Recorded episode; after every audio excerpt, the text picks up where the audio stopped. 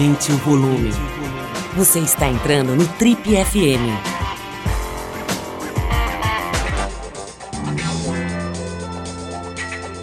Oi, aqui é o Paulo Lima e a gente começa agora mais um Trip FM, o talk show da revista Trip.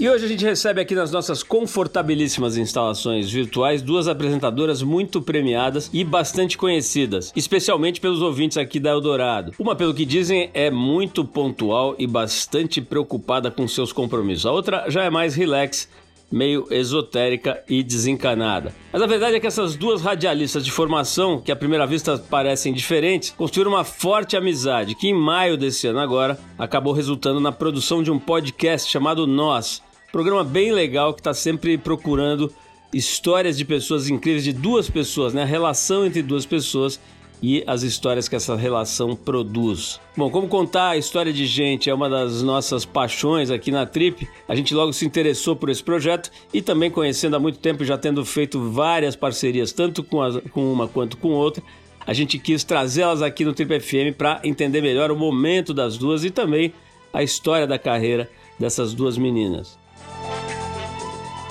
Bom, se você assistia a MTV lá no começo dos anos 2000, com certeza vai se lembrar da Sara Oliveira. E depois também dos vários projetos que ela fez na TV Globo, no GNT, aqui em rádio e em outros meios. E se você acompanha o Cultura Livre, um programa da TV Cultura, certamente conhece a Roberta Martinelli, que também apresenta o programa Som Apino aqui na Eldorado. É com essas duas meninas talentosíssimas que eu vou conversar hoje aqui. Bem-vindas, Sara e Roberta. Roberta Sara, primeiro uma delícia receber vocês aqui. Eu, como eu falei antes aqui quando a gente estava conversando antes de começar a gravação, né? É, eu me sinto em casa com vocês, não só por, por a gente já ter feito muita coisa juntos aí, né? Tanto aqui no rádio quanto em projetos da Trip e outros aí, né? Que a gente acaba se encontrando e trabalhando juntos, mas por uma certa, uma certa não, uma afinidade de visões assim, né? Acho que a gente se a gente fosse cachorro, a gente seria da mesma raça, digamos, né? do mesmo canil. Ou, ou como diz um amigo meu, é, a gente pertence à mesma enfermaria, né? Quer dizer, vem do mesmo tipo de sintomas e, e, e patologias aí, né? A gente gosta das mesmas coisas e principalmente enxerga o mundo de forma semelhante. Então é muito legal estar com vocês e poder bater um papo e, e, botar a conversa em dia, né? Porque eu fui ver aqui, a última vez que a Sara teve aqui no, no Triple FM faz mais ou menos 11 anos já, né? A Sara Sara estava com uns oito, mais ou menos, na época, era atriz mirim. e a, e a Roberta foi ao contrário, né, Roberta? Eu devo ter ido há um tempão, também não sei quantos anos, participar do seu programa delicioso aí da hora do almoço aqui na Eldorado, né, que é o, que é o, o Som Apino, que é realmente muito legal, muito gostoso de ouvir e também muito importante, né, pela pelo espaço né, que, que dá para a música brasileira, tanto das pessoas que estão no, no começo do voo, né, na, na cabeceira ali, iniciando o plano de voo, quanto os que já estão voando a, na, no, na, na, na, altura de cruzeiro há muitos anos e tal. Quer dizer, realmente uma, uma, uma, um trabalho muito bacana. Mas vamos falar um pouquinho desse momento que vocês estão vivendo. Mas eu quero começar, antes de falar do trabalho de vocês, específico desse momento. Assim, a gente, como vocês sabem, né, fez a TPM 20 anos atrás, né? Em 2001, mais ou menos, a gente começou uma revista chamada, chamada TPM, né? Só isso já era, naquela ocasião, uma coisa meio louca, né? Meio difícil de entender. A TPM, naquela altura, de uma certa forma ainda é, mas naquela altura existia um enorme tabu em torno da ideia da atenção pré-menstrual, quer dizer, você botar isso como uma marca, né, como um nome, acho que, de uma certa forma, prestou um serviço importante, que era já dizer que a gente queria discutir as questões mais agudas do feminino, né? E estamos fazendo isso há 20 anos, tentando, enfim, contribuir para uma, uma movimentação no sentido de lidar de uma forma um pouco menos estúpida com o feminino e, e com a própria próprio machismo da sociedade, etc, etc. Mas quando eu olho para vocês, né, ao longo dos anos, né, das carreiras de vocês, a Roberta lá com o programa na TV Cultura, há tanto tempo, na, na rádio e outras coisas que ela faz, e você, Sara, desde a época da MTV, eu fico com a impressão por mais que sejamos todos, estejamos todos hoje naquela classificação de privilegiados, brancos, etc., mas fico com a impressão de que vocês nunca viveram muito assim essa, essa coisa do machismo no sentido de impedir de trabalhar, de fechar as portas, de de cercear, né? Claro que, enfim, é isso que eu quero saber exatamente, quer dizer, qual é a real disso, né? Porque é, talvez pelos privilégios que todos nós é, temos aqui, me parece que os, as portas se abriram cedo para vocês vocês puderam trabalhar, puderam ganhar espaço. Mas eu quero saber se, se isso corresponde à verdade ou se vocês também, por mais que sejam brancas, que tenham grana, que tenham nascido em famílias com estrutura e tudo, se vocês também tiveram, do ponto de vista profissional, barreiras importantes né, para trabalhar. Olha, é bom, é um prazer estar aqui, Paulo, prazer te rever. Acho que realmente o que você falou aí, a gente é. A gente tem essa coisa, né? E a TPM começou há 20 anos e eu comecei há 21 e eu lembro direitinho do nascimento da TPM, que foi no meu primeiro ano de Disque MTV, né? E eu uma garota de 20 e poucos, de 21 anos também enfim, muito novinha. O que eu vou falar é o seguinte: a minha experiência é uma experiência, cada um tem a sua, né? Experiência única, óbvio, né? É individual. E eu comecei num lugar muito aberto, que é a MTV. É um lugar que tinha muitas diretoras mulheres, muitas roteiristas mulheres, muitas produtoras mulheres, né? Eu comecei com 20 anos, eu era muito jovem. E eu tinha que aprender na marra a colocar um programa no ar. Eu quero dizer na marra, eu quero, ser, quero dizer porque ele era ao vivo. E a MTV tinha essa característica de jogar a gente na fogueira, assim, né? Vai lá e faz. Seja quem você é fora do ar e, na, e no ar. Eu tinha vindo de rádio, da Rádio 89, eu tinha vindo do balé clássico, então eu tinha um pouco de jogo de cintura com o público, mas é a MTV que me, me mostrou isso. Então, eu era muito nova. Se você me perguntar coisas, eu não, eu não sacava muita coisa, assim. Então, para falar a palavra sororidade com as mulheres, eu não tinha, é, eu não rotulava isso, né? Eu não, eu não tinha essa noção, eu tinha intuições, assim, sei lá, eu tinha sensibilidades. Então, sei lá, Marina Persson, que era minha grande ídola, então eu, eu tinha isso de, de, de, ficar meio perto dela, de querer entender. Sempre fui muito respeitada pelos VJs, pelos homens, pelo Casé, pelo Edgar, né? É, é, pelo João Gordo, muito, tenho uma grande amizade com ele. Os diretores, as diretoras, então tinha uma coisa meio sem hierarquia na MTV, mas pode ser uma ingenuidade da minha parte, mas é a minha memória afetiva. Eu era muito jovem, então eu fui aprendendo assim: nossa, a gente vai falar de cidadania, a gente vai falar de como a mulher é, é, é é importante, o valor da mulher na sociedade, de como, como um jovem pode ser um cidadão mais útil para a sociedade. A gente vai falar de camisinha, a gente vai falar de drogas. Então, eram assuntos super importantes ali. Eu comecei, nesse, não só falando de música, e música, né, que é cultura, que é, que, que é repertório para a vida, enfim. E, então, eu comecei nesse meio que foi um meio que eu tive sorte de começar, né, e, e, e sacando as coisas, e tentando. É, fazer de um jeito que, que eu fosse valorizada por isso, não só uma garota que ia lá iria ler o que está no TP. Então a MTV tinha isso de te, te dar um, um, um não um desafio, mas te desafiar mesmo, assim, te cutucar e falar: você não vai produzir a matéria? Você não vai pesquisar a matéria? Então eu fui aprendendo isso, sabe? E hoje em dia eu crio e formato assim como a gente fez o Nós, eu e a Roberta, e todos os outros programas que eu fiz para o canal GNT ou para os meus, meus outros projetos, mas por conta disso, porque eu tive essa liberdade artística na MTV. É, eu, tive, eu tenho que falar a verdade, realmente foi sorte, foi de estar ali naquele momento, sabe? E de ter muitas mulheres como referência. Agora, depois da MTV que eu senti o que que é, né? Porque daí eu fui para a TV Globo, que é uma engrenagem enorme, né? Porque depois eu fui para o GNT, o GNT também é um lugar cheio de mulheres, né? Na rádio é um lugar predominantemente masculino. Então na rádio eu me defendia muito. Eu era muito mais séria quando eu tinha 18, 19, 20 anos, que foi quando eu comecei. Muito mais séria do que hoje, porque eu tinha, eu, eu queria mostrar que eu estava lá é, não pelo, só pros, sabe, eu tinha noção dos meus privilégios, mas eu queria mostrar que eu estava lá porque eu tinha conteúdo e porque eu ia criar alguma coisa.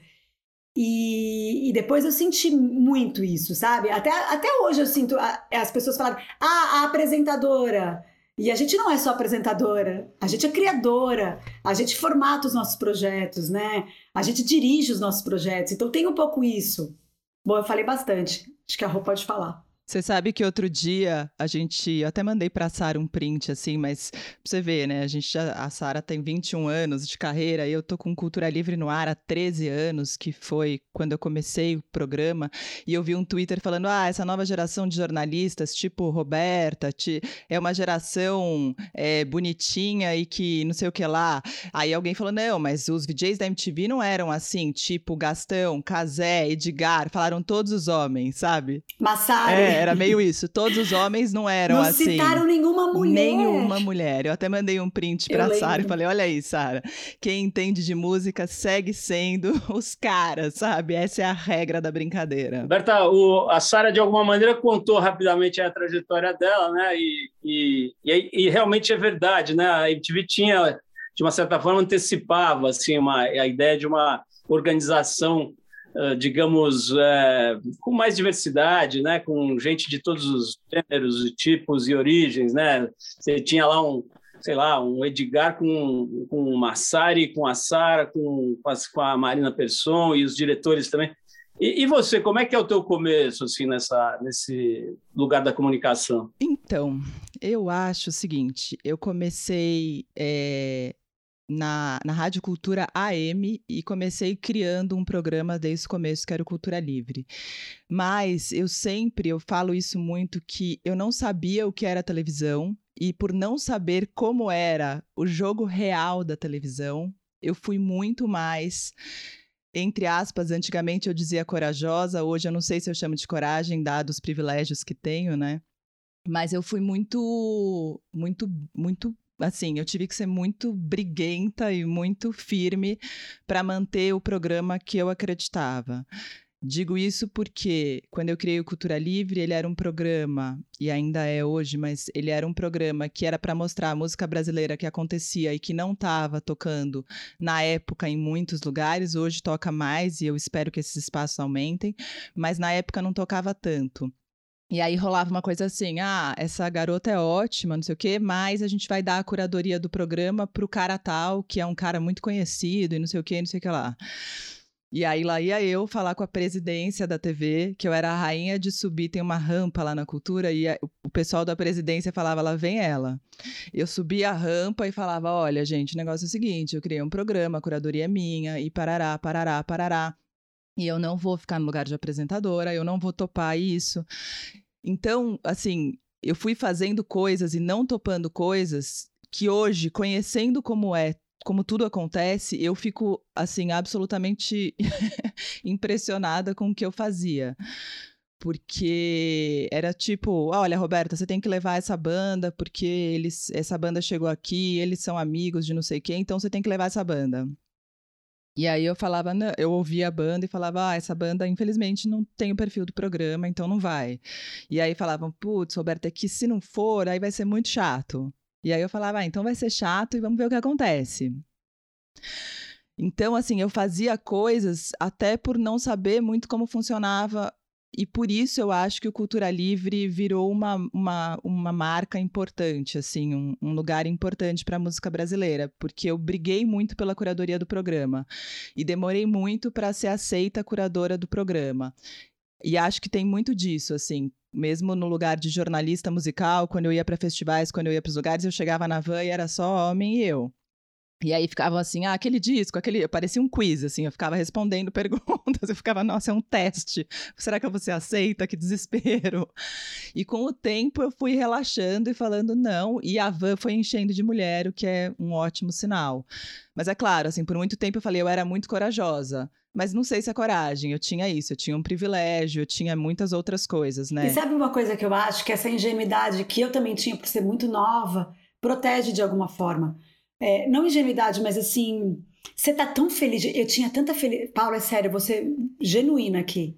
Eu tinha tanta felicidade de estar na MTV. Meu, eu fiz rádio TV, eu cursei rádio TV para trabalhar na MTV. Tanto que o meu chefe da 89 me indicou para os diretores da MTV quando ele soube que estavam fazendo teste para não para VJ, para repórter. Estavam precisando de repórter no departamento de jornalismo. Era meu sonho. Eu estava tão feliz de estar lá que aquilo para mim é, eu não, não, enxergava, eu não consigo, na minha memória afetiva, eu não consigo lembrar de, de coisas que me, que me tolheram, sabe? Que me, que me acuaram.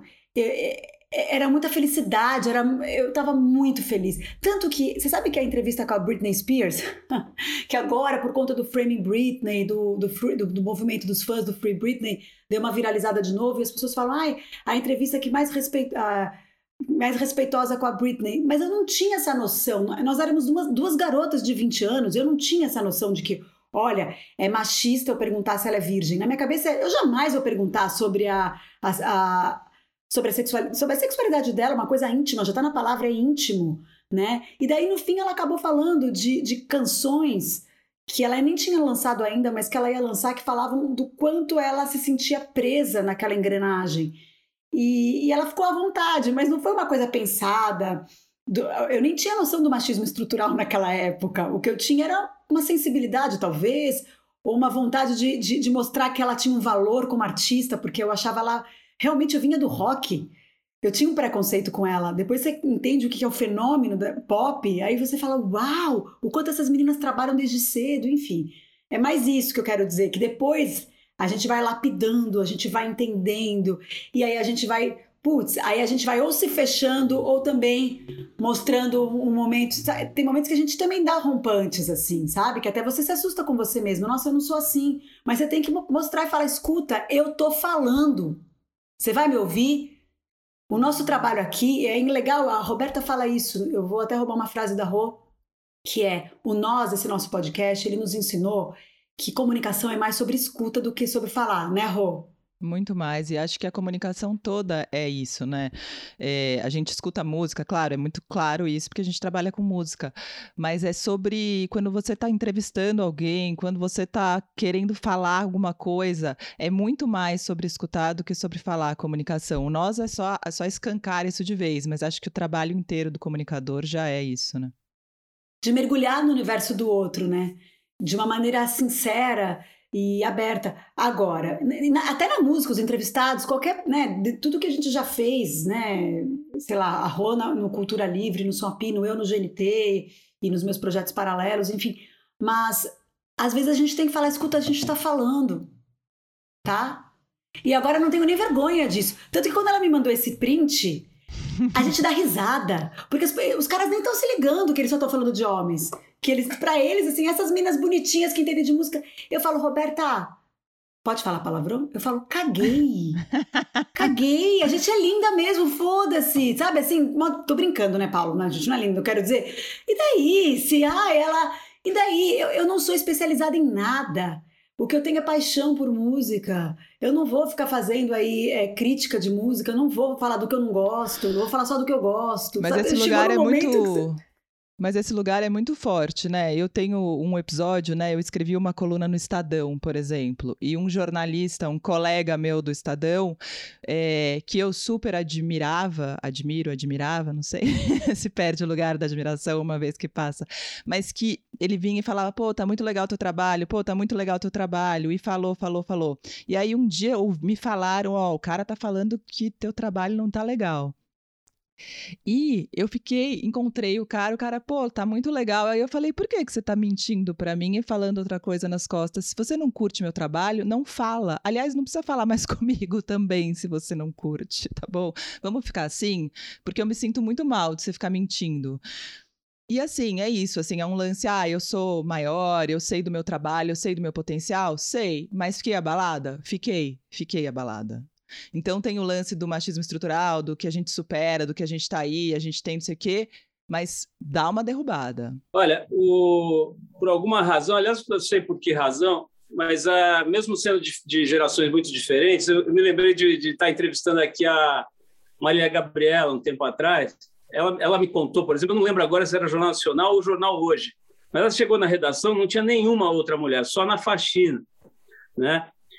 E, é, e, é engraçado que ela fica tentando lembrar, mas ela não lembra de como ela lidou com isso. Na cabeça dela era tão o foco era tão na, na, na, na possibilidade de operar naquele lugar que era o único que existia, que ela foi fazendo as coisas e se, e se provando pela competência, né? Lógico que não foi fácil, imagina naquela época, mas é interessante a sensação que eu tenho é que assim, feitos todos os disclaimers de privilégios, etc, que precisa fazer sempre mas o fato é que vocês se colocaram pela competência, né? Quer dizer, não é qualquer um que peita lá a direção da TV Cultura ou da MTV ou, ou de qualquer lugar e fala, olha, vai ser assim porque eu acredito só assim, né? Então, enfim, acho que é, é meio isso. Mas, mas sabe que eu lembrei de uma coisa um que eu nunca falei? Lembrei isso agora, gente. Eu comecei em rádio, que é predominantemente masculino, né? E na redação só tinha homem. Porque você falou isso agora, eu lembrei. E eu tenho um grande amigo até hoje, que é meu melhor amigo homem, fora os meus dois irmãos, que é o Quinho, o Ricardo Cruz, que você conhece bem. E ele era o único muito meu amigo ali, assim, amigo mesmo de respeitar, de, entender, de me ensinar o que é o Black Sabbath, de não ficar me zoando, de chegar no, no canto e falar assim, vem cá, vamos entender quem é o Porque eu tinha 18 anos, né? Você vai, você vai entrevistar o Tony Iommi, você vai entrevistar o, o Giza Butler, você vai entrevistar, sei lá, o Ozzy, vamos entender. Vem aqui, senta aqui comigo. Ele fez isso muito, sabe? E eu usava moletom. Deixa eu contar isso para vocês, gente. E agora, sem eu perceber, naquela época, agora eu entendo.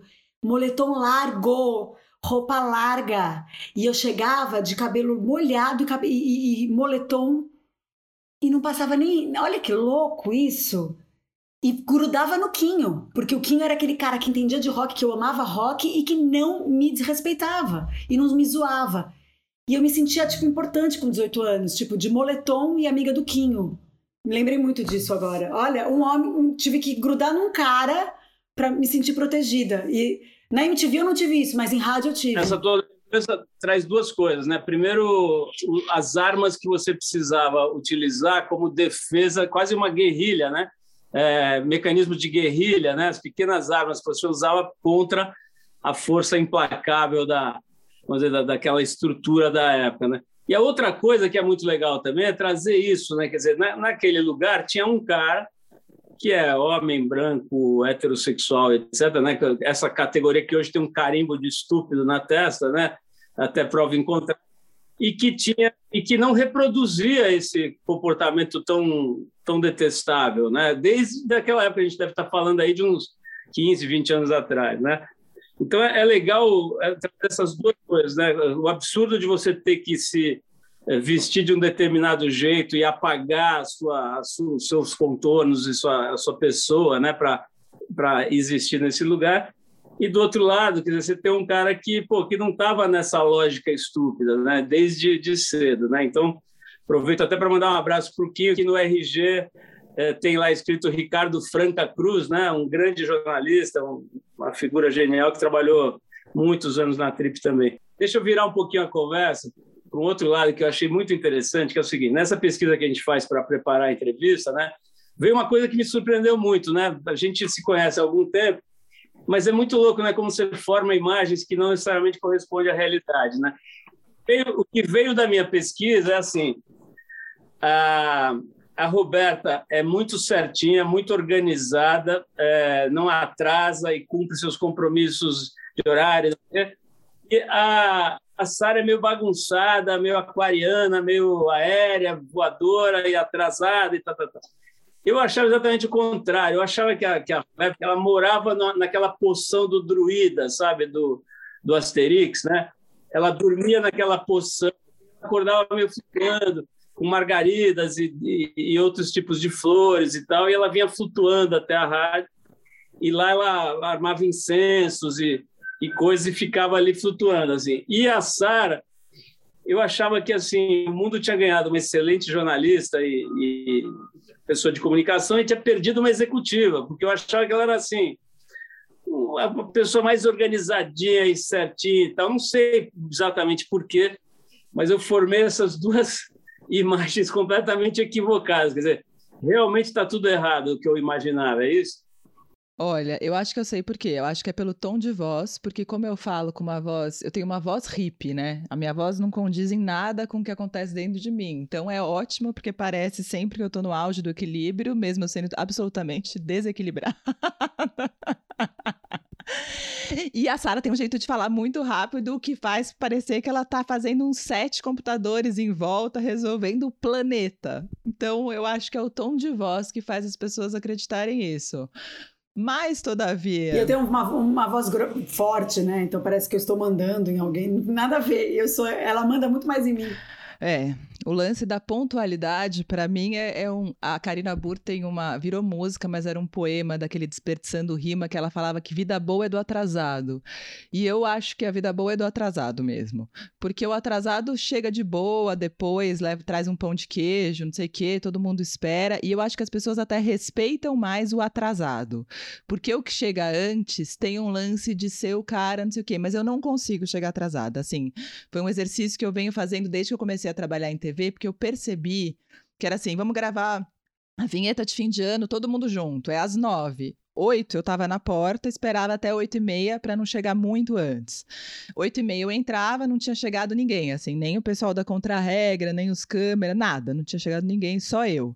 Aí eu esperava o maquiador chegar, esperava. Aí quando dava onze, onze horas, onze, chegava a última apresentadora com pão de queijo, e as pessoas falavam, ah, ela trouxe pão de queijo, e eu falava, gente, eu tô aqui desde as nove, eu não quero pão de queijo. Roberta, é muito legal essa tua autopercepção de ter voz de hippie, né? Porque nas primeiras vezes que eu te ouvi na rádio, eu tinha certeza que seu estúdio era em Alto Paraíso, sei lá, em Visconde de Mauá, né? E que depois do programa você fazia, sei lá, duende de Durepox para vender, sabe? Maricas e coisas assim. Depois, evidentemente, eu fui não. Que, que não era isso, que tinha toda uma profundidade no estudo da música brasileira e tal, mas tem uma coisa, não é só o tom de voz, né? tem um afeto, uma coisa de querer abraçar o mundo e tal. Então, a gente imagina, às vezes, você uma, uma espécie de uma libélula, assim, uma, uma um ser de leveza, assim. Mas você sabe que essas coisas, olha, já no estudo do psicodrama já diziam que a pessoa que fazia no psicodrama a pessoa amorosa e não sei o quê, em casa era um terror, né? Então, brinca-se muito, mas aqui em casa a gente brinca disso, né? Que a gente sempre fala. Eu, eu, eu, e o Pedro, que é meu companheiro, a gente vive brincando, porque ele fala: ai, cadê aquela moça da rádio que fala doce, com afeto, que é muito querida e compreende todo mundo? Se eu conhecesse aquela pessoa. Ô, Sara, fale-me um pouco, como diria Mauri Júnior, fale-me um pouco de você. Você é bagunceira, zoada, assim, é mesmo? Isso? Não, eu não sou bagunceira, o, Paulo. Eu sou uma boa produtora, Paulo. Você falou isso de executiva. Eu, eu, eu produzo as minhas coisas, eu sempre produzi, né? Desde que eu comecei a fazer os trabalhos autorais, o Calar da Noite, o Viva Voz, o Na Trilha da Canção, o Nosso Amor a Gente Inventa, todos os meus programas de TV eu que produzi junto com o Esmir Filho, né? Meu irmão e com a Fernanda Thompson, maravilhosa. Então, eu sou uma boa produtora, só que eu sou caótica. Então, eu sempre me juntei a pessoas organizadas. Então, a Fernanda Thompson, que eu, que eu falei agora, é super organizada.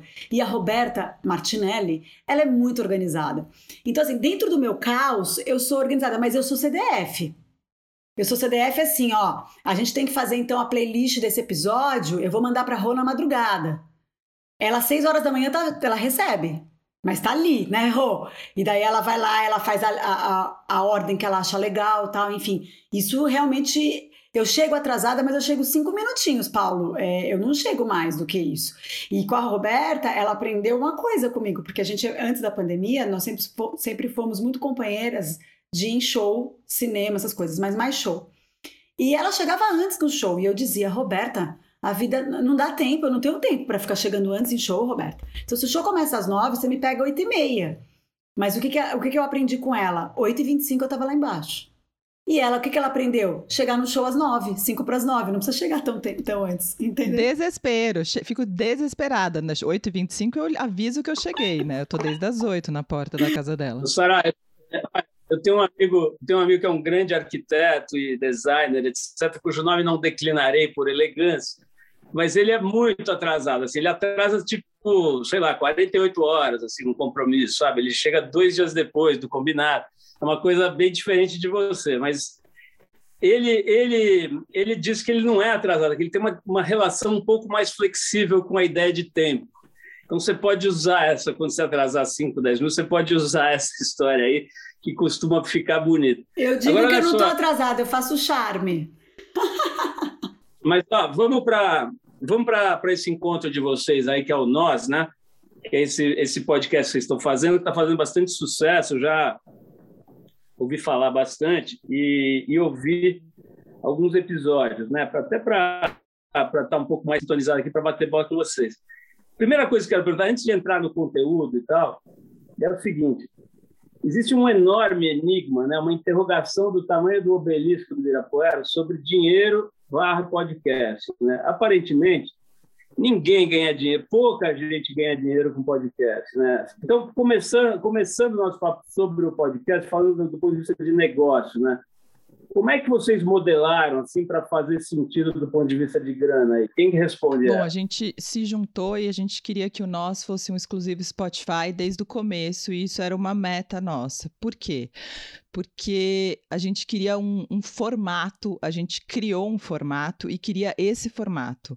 E esse formato implica numa equipe, numa equipe grande. E assim, quando a gente tem uma equipe grande por trás de um projeto, é claro, a gente faz muito por amor, a gente já fez muitos projetos por amor, mas para fazer o que a gente queria fazer, a gente falou, a gente precisa que esse projeto seja um projeto do Spotify. Primeiro, para que a gente tenha essa equipe, para que essa equipe possa trabalhar, né? Ainda mais num tempo como esse em que estamos passando. E, além disso, a gente quer é, que seja um exclusivo Spotify, porque a gente quer que todo mundo ouça e as pessoas estão lá, né? É lá que as pessoas estão. Então foram esses dois motivos que a gente batalhou muito para que esse formato chegasse e fosse um exclusivo do Spotify. Por quê? Porque tem eu e a Sara, que a gente está ali, a nossa voz, mas tem é, a Silvinha Gomes, que é a roteirista, que é uma baita roteirista, uma dramaturga premiadíssima no teatro. Então, é, é, ela é super importante porque a gente faz entrevistas super longas. E a ideia mesmo, quando a gente criou Nós, é que ele fosse uma, um, um, um podcast também de dramaturgia, né? É, é um é jogo muito... dramatúrgico que ela faz, sabe, Paulo? Porque se a gente abrisse o microfone e narrasse ou, ou contasse as histórias, a gente não ia ter esse jogo dramatúrgico. Então, eu entrevisto um lado, a Roberta, porque o nós é isso, né? Para mostrar as duas perspectivas de uma relação, de uma relação humana. Seja todo tipo de relação humana, né? Que, que existe. É, vovó com netinho, é, relação romântica, é, aluno e professor, amigos, amigas, enfim. Aí eu entrevisto um lado, o Roberto o outro, e as nossas entrevistas são longas, a gente realmente mergulha no universo de cada entrevistado, só que a gente não fala sobre isso. Isso é importante a gente dizer, né, Rô? A gente fala sobre tudo, Somos grandes amigas, a gente fala 50 mil vezes por dia, mas sobre as entrevistas não, porque a gente quer a surpresa na hora da reflexão. Então, isso que a Rô falou dessa estrutura, a gente precisava até de um estúdio em que, é, na pandemia, a gente pudesse gravar separada para a gente também se proteger. Então, a gente é separada por um, por um vidro. A gente grava no estúdio do Tobran de Leone, que é um super músico, um super produtor musical, um super compositor. A gente grava lá. Aí a Silvinha Gomes, que é essa dramaturga que a Rô tá falando, ela ouve as entrevistas e ela faz esse jogo. Então a gente precisaria dela. E para chegar Não, nos são entrevistas de duas horas é... cada uma no mínimo, assim, e sabe? Ela faz e que ela transforma que gente... em 20 minutos. É. E para a gente ter esses entrevistados, a gente tem um, uma, um trabalho de pesquisa de personagem que a Júlia Evangelista faz, com, com assistência da Débora Nogueira. E, mas para chegar em tudo isso, a gente teve a Trovão Mídia, que, são, que é uma produtora que se especializou em podcast. Foi o próprio Spotify que indicou pra gente. A gente conhecia o trabalho deles, né, Rô? Que eles faziam Sim. É, de algum outros, alguns outros podcasts, que é a Ana e o Zé. Então, para tudo isso, e fora a Fê Thompson, que faz toda a estrutura com a gente, a gente falou, cara, para formatar e ser o que a gente quer, que é colocar os dois lados de uma história no ar, a gente vai precisar de uma equipe, né? Sim, pra porque edição, rola isso muito, tudo. né, em projetos culturais e em tudo, né? Pô, vamos fazer, vamos fazer, e aí a gente vai vendo, vamos fazer e a gente vai vendo. E uma coisa, eu acho, é se a gente fosse fazer um podcast, vamos fazer um podcast nós duas, tá? Vamos? Então a gente se vira, gente grava, poderia. edita, é uma coisa, a gente poderia.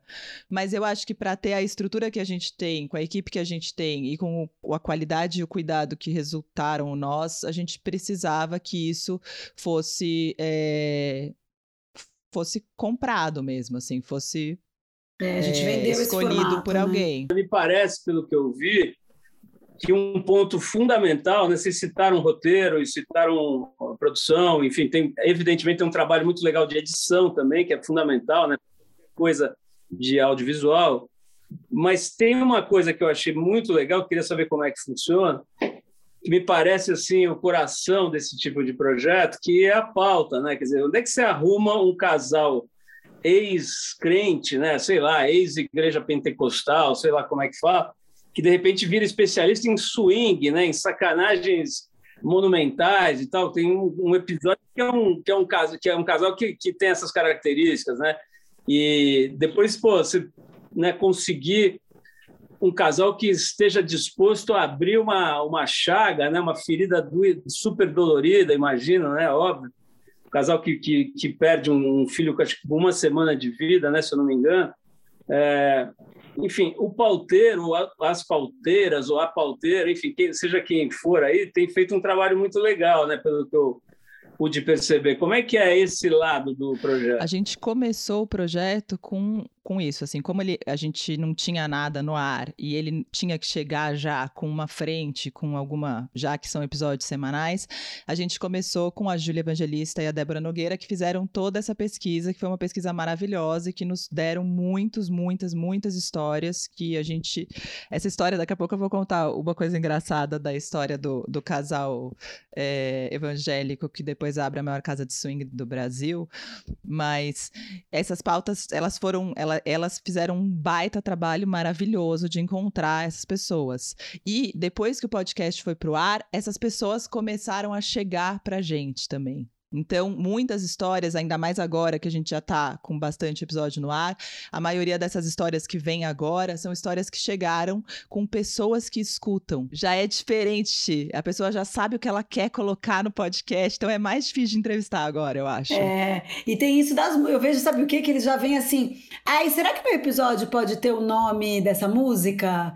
Aí eu falo, eu vou ver, eu vou ver, porque a gente que escolhe, cada episódio tem um nome de música porque tem a ver com a história, né?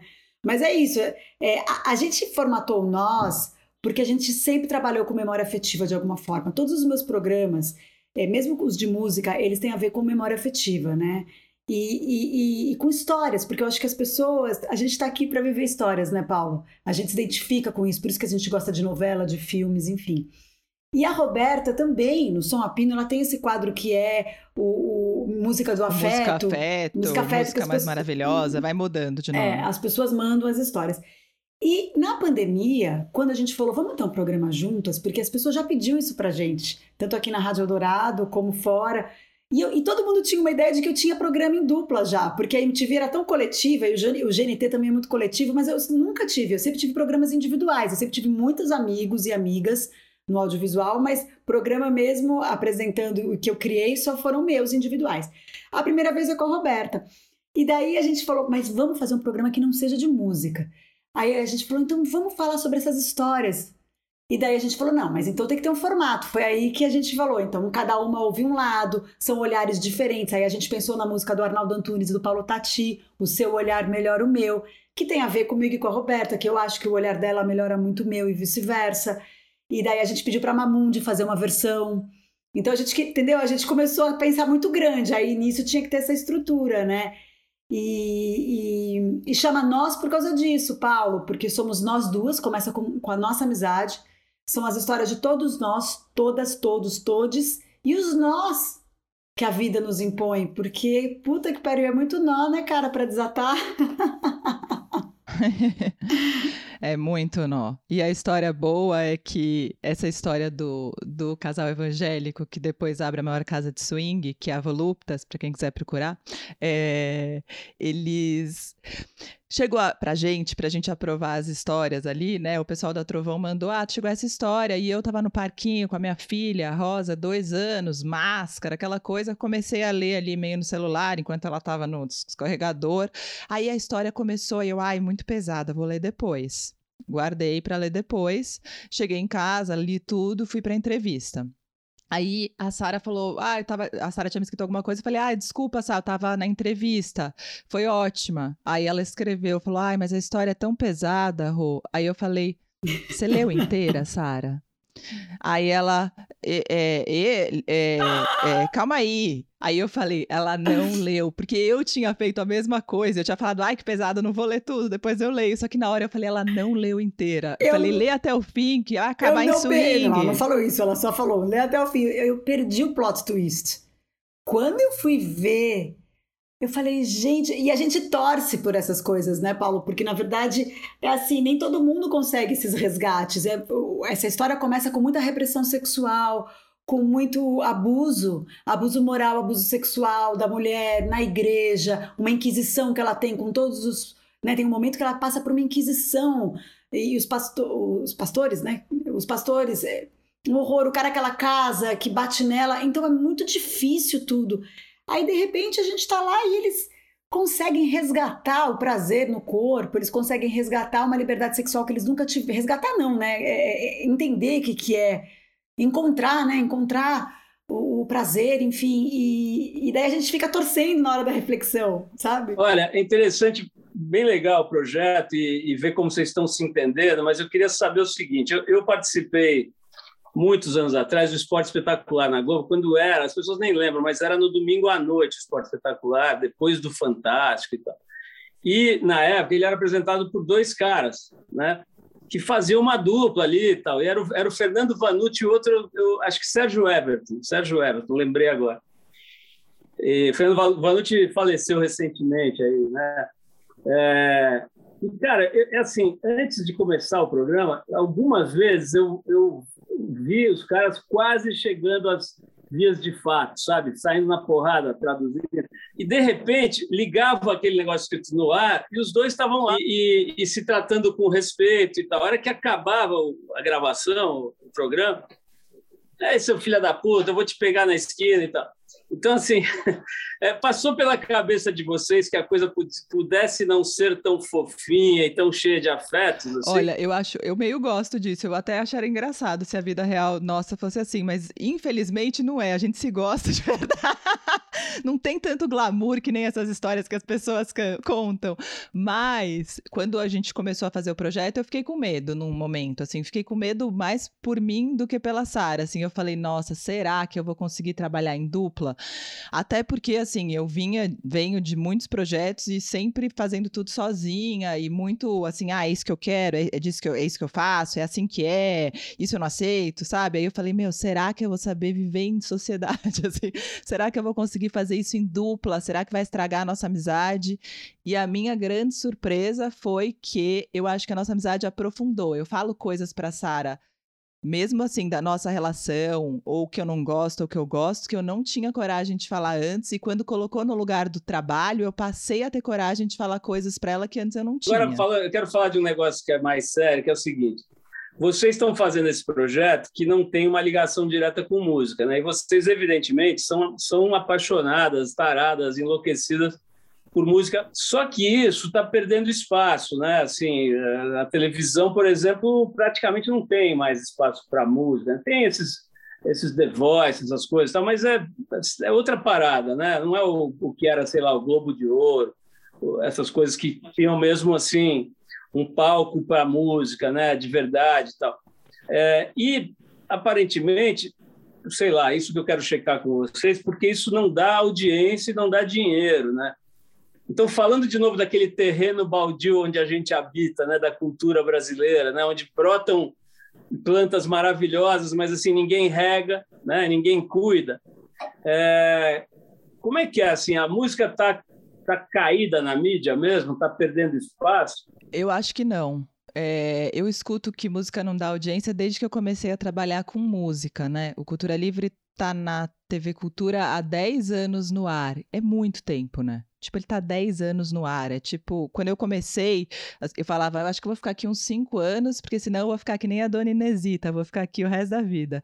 E agora, às vezes, eu acho que eu vou ficar a Dona Inesita, assim, com, claro que tomadas as devidas proporções, Dona Inesita Barroso maravilhosa, que foi praticamente a rainha da TV Cultura.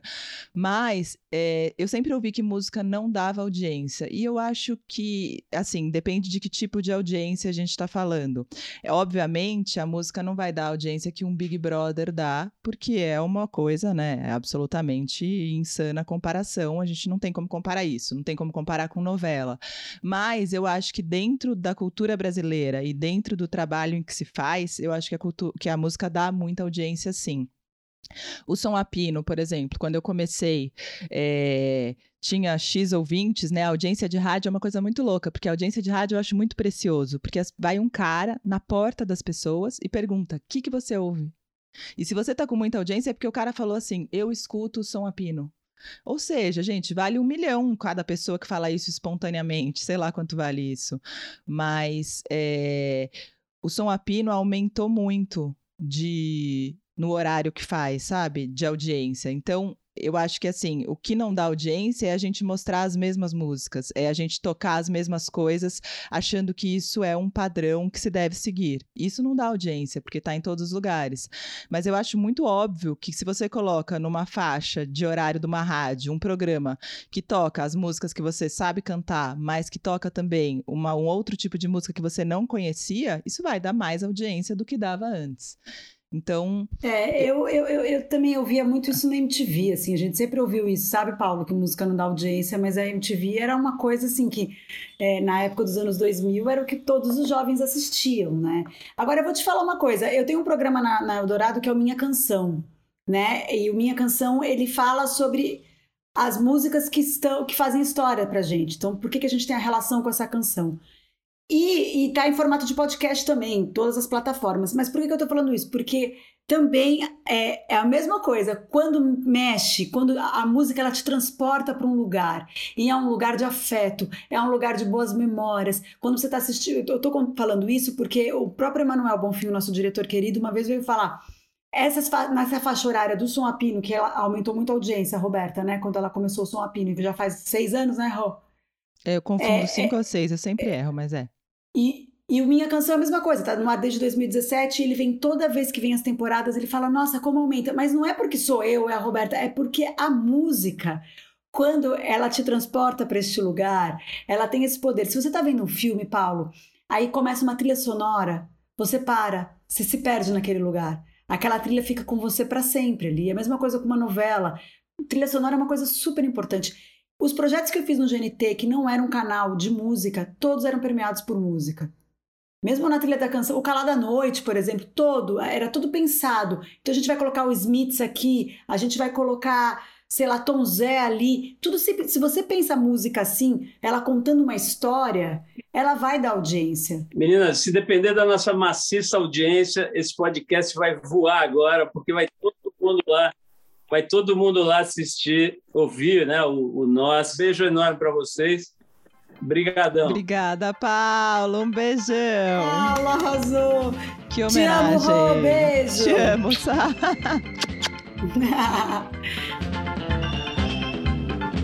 Você ouviu mais uma edição do Trip FM, uma produção da Trip no ar há mais de 37 anos.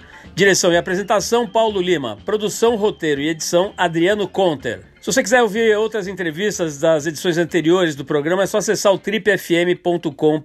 Ou também pode procurar a gente na plataforma digital onde você costuma ouvir seus podcasts preferidos. A gente está em todas, Deezer, Spotify e outras. Semana que vem a gente volta com mais uma conversa boa aqui no Trip FM. Abração e até lá!